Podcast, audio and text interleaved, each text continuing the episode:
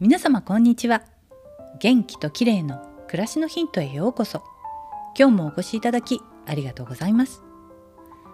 軽井沢に来てだいぶ髪が伸びてロングヘアになりました。ロングだとスタイリングにあまり手間がかからなくて良いんですが乾かすのが大変なんですよね。そろそろ美容院でカットしてもらいたいなと思っているところです。そこで今日はシャンプー選びについてです。皆さんはどんなシャンプーを使っていますか？毎日使うシャンプーは知らない間に髪や頭皮のトラブルを引き起こしていることもあるんですね。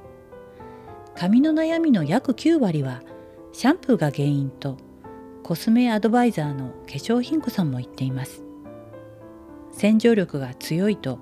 頭皮や髪の皮脂を取りすぎてしまうんですね。でもシャンプーの成分表示ってカタカナがたくさん並んでいて分かりにくいですよね。ポイントとしては敏感肌の人頭皮が乾燥しやすい人はなるべく肌への刺激が強い成分を避けた方が良いので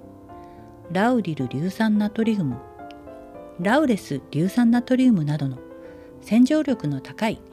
高級アルコール系の界面活性剤を避けるのが良いと思います。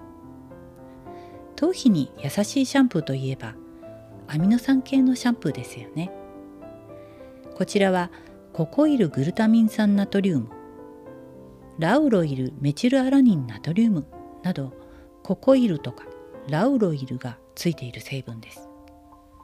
あとはペタイン系の界面活性剤というのがあってこれもベビーシャンプーなどに使われる刺激の少ない成分で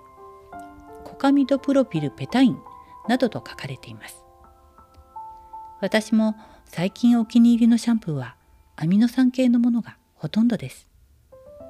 敏感肌で頭皮が乾燥しやすい人毎日シャンプーする人はココイルとかラウロイルあるいはコカミドなどが頭についた成分を配合したシャンプーを選ぶと良いかもしれません。ただし頭皮に優しいということは洗浄力が弱いということでもあります。なので私はシャンプー前の夜洗いを十分にしてしっかり泡立てて頭皮を洗うようにしています。今日はシャンプー選びについてでした。最後までお聴きいただきありがとうございます。またお会いしましょう。友吉ゆき子でした。